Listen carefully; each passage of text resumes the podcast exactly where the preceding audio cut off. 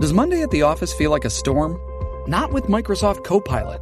That feeling when Copilot gets everyone up to speed instantly? It's sunny again.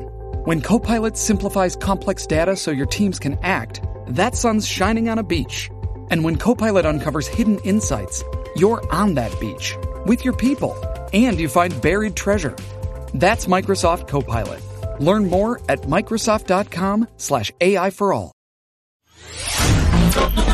Descarga la música a. De 6 a 10 de la mañana. Escuchas al aire con el terrible. Las noticias más actuales desde Telemundo. Estamos listos y enlazados en la sala de redacción de Telemundo con Duny Elvir y toda, toda la información más importante del día de hoy. Le damos la bienvenida de Honduras para el mundo. Ella es Duny Elvir. ¿Cómo estás, hermosa? Buenos días, buenos días, buenos días muchachones, un placer saludarlos. Estoy muy bien, gracias a Dios, lista con toda la información. Malas noticias, que es lo más triste, tú sabes, continúa esta situación con la caravana también y ahora otra amenaza que está afectando a México es el huracán Huila. Así que esa situación es bien difícil ahorita. Sí, eh, bueno, va, va a llegar a por, por Mazatlán, creo, ¿no? Por las costas de Sinaloa, Vallarta. eh, Jalisco y parte de Michoacán. Bueno, eh, en la ciudad de Morelia, Michoacán, está inundada. No sé si sea, sea por este fenómeno. Pacífico, ¿no? Eh, eh, sí, en el Pacífico. Así es. Así es, en realidad son ocho estados los que se ven afectados. Estamos hablando de Coahuila, Michoacán, Zacatecas, Cabo. Colima, Jalisco, Durango, Nayarit y Sinaloa. Y Conagua y el Segov ya se preparan para la llegada de este huracán. Hay en este momento, como tú dices, son áreas afectadas ya, a pesar de que bajó y se degradó de huracán a tormenta, el peligro es todavía bastante fuerte. Hay nueve municipalidades que ya están en alerta también y hay decenas de escuelas que cerraron sus clases, que están esperando que pase este fenómeno, así como ya se han visto también vuelos cancelados hacia Mazatlán. Y la Comisión Nacional del Agua, allá en, en México también, y la Secretaría de Gobernación informaron que Huila, pues, se ha debilitado y, eh, y pasó ¿no? de categoría 5 a 3 antes de pegar en Sinaloa, pero las lluvias no han parado, sobre todo en Nayarit y Mazatlán, como ya lo decían ustedes, se previene que ustedes se previene que este fenómeno pues siga trayendo dificultades para la comunidad mexicana y es algo muy triste porque pues nunca estamos preparados por más preparados que estemos, ¿no? No, y aparte, pues todavía no se recuperan bien en Sinaloa de, de los aguaceros que cayeron y las inundaciones que sufrieron hace menos de un mes y ahora viene esto que va a estar mucho peor que lo que les cayó. Entonces, pues espero que ahora que ya tienen la advertencia de los meteorólogos y las advertencias de Conagua y la Secretaría de Gobernación, pues eh, tomen medidas en el asunto de las personas que las tienen que tomar y hayan menos víctimas y menos personas que pierdan todas sus propiedades, ¿no? Así es, estamos hablando de 2.900 refugios que ya tienen listos con capacidad para asistir a más de 650 mil personas en algunos lugares. Eso es buena noticia también porque en otras ocasiones hemos visto que estos fenómenos llegan y las autoridades no están preparadas. Lo bueno es que en este caso ya están listos, están esperando que llegue el azote de este eh, temporal y que pase y poder proteger a estas personas porque hay mucha de nuestra gente que no tiene eh, casas equipadas para este tipo de fenómenos tan fuertes también, ¿no? Sí, y al final del día lo que menos importa es de que tu casa quede destruida, con que estés salvo, con que tu familia esté en un lugar seguro, es lo, pienso yo que es gran ganancia ante este tipo de eventualidades, Dunia.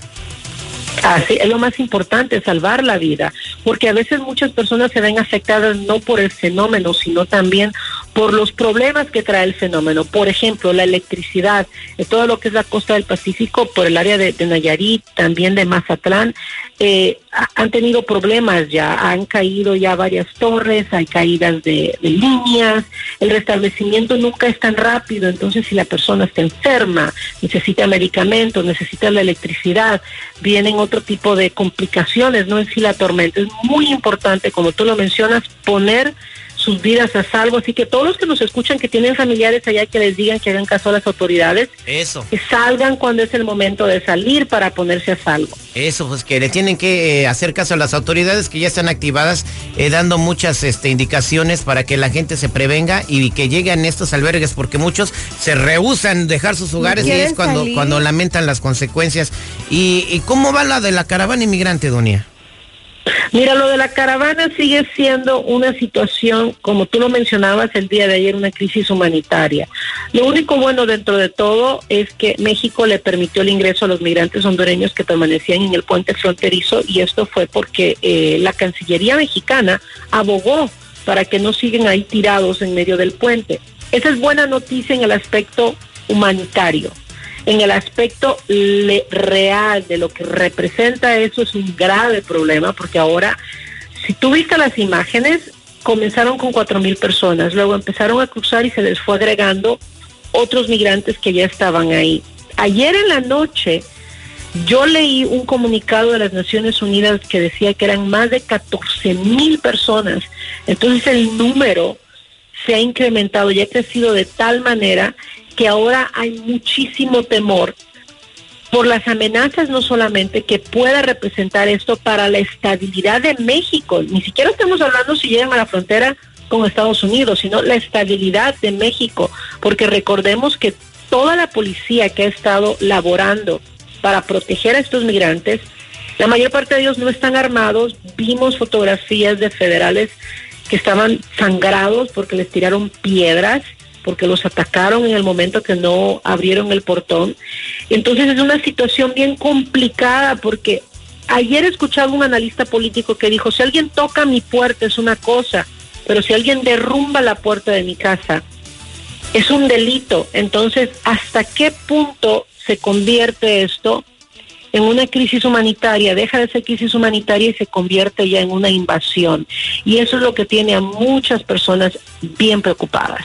Sí, sí, escuché ese reportaje, también lo miré en CNN, eh, que pues dice cualquier, eh, cualquier país con un ejército debería de tomar cartas en el asunto y dicen que no entienden por qué México no lo hace, pero a lo mejor es porque eh, no quieren violar los derechos humanos de estos inmigrantes, ¿verdad? Eh, pero que... Aunque no importe que ellos lo violen. eh, sí, Porque digo, es que ese es el problema. es, es- Ese es es una línea problema. muy delgada la que se está, la que está cruzando, Dunia. O sea, me estás invadiendo, me estás pidiendo ayuda, dime, No, pero y vienen no, te violentes. y vienen más. Y ¿no? mira, mucha gente se enoja, se enoja. Yo te lo puedo decir como hondureña, tal vez para mí es más fácil expresarlo que para un, com- un compañero mexicano, pero es terrible ver esta situación porque lo que tú dices es importante. Yo no puedo violar los derechos ni la soberanía de México solo porque como hondureña quiero el apoyo o la ayuda para llegar hasta Estados Unidos. No se vale en el proceso de que quiero ayuda, no te puedo violar tu soberanía. Y es lo que está sucediendo. Entonces nos hace pensar qué tan ciertos son los rumores de que esta gente, muchos son muy buenos, muchos es gente muy necesitada, pero hay células infiltradas, tal vez como dijeron de la oposición del partido en Honduras, que están buscando otros intereses. Y están lamentablemente usando a estas personas. Y eso puede ser catastrófico porque al llegar a la frontera norte de México, la frontera sur con Estados Unidos, no va a ser la misma cosa. Ya escuchamos las amenazas del presidente Donald Trump que va a mandar la, al- la, la milicia y que va a mandar más números de personas del... Y ahí, de no, ahí no van a poder Bueno, tirar la, pasó. ahí no van a poder tirar la barda. ahí. Es que imagínate, vienen con esa actitud, digo, con todo el respeto que se merecen nuestros hermanos, sean hondureños, de los países que sean.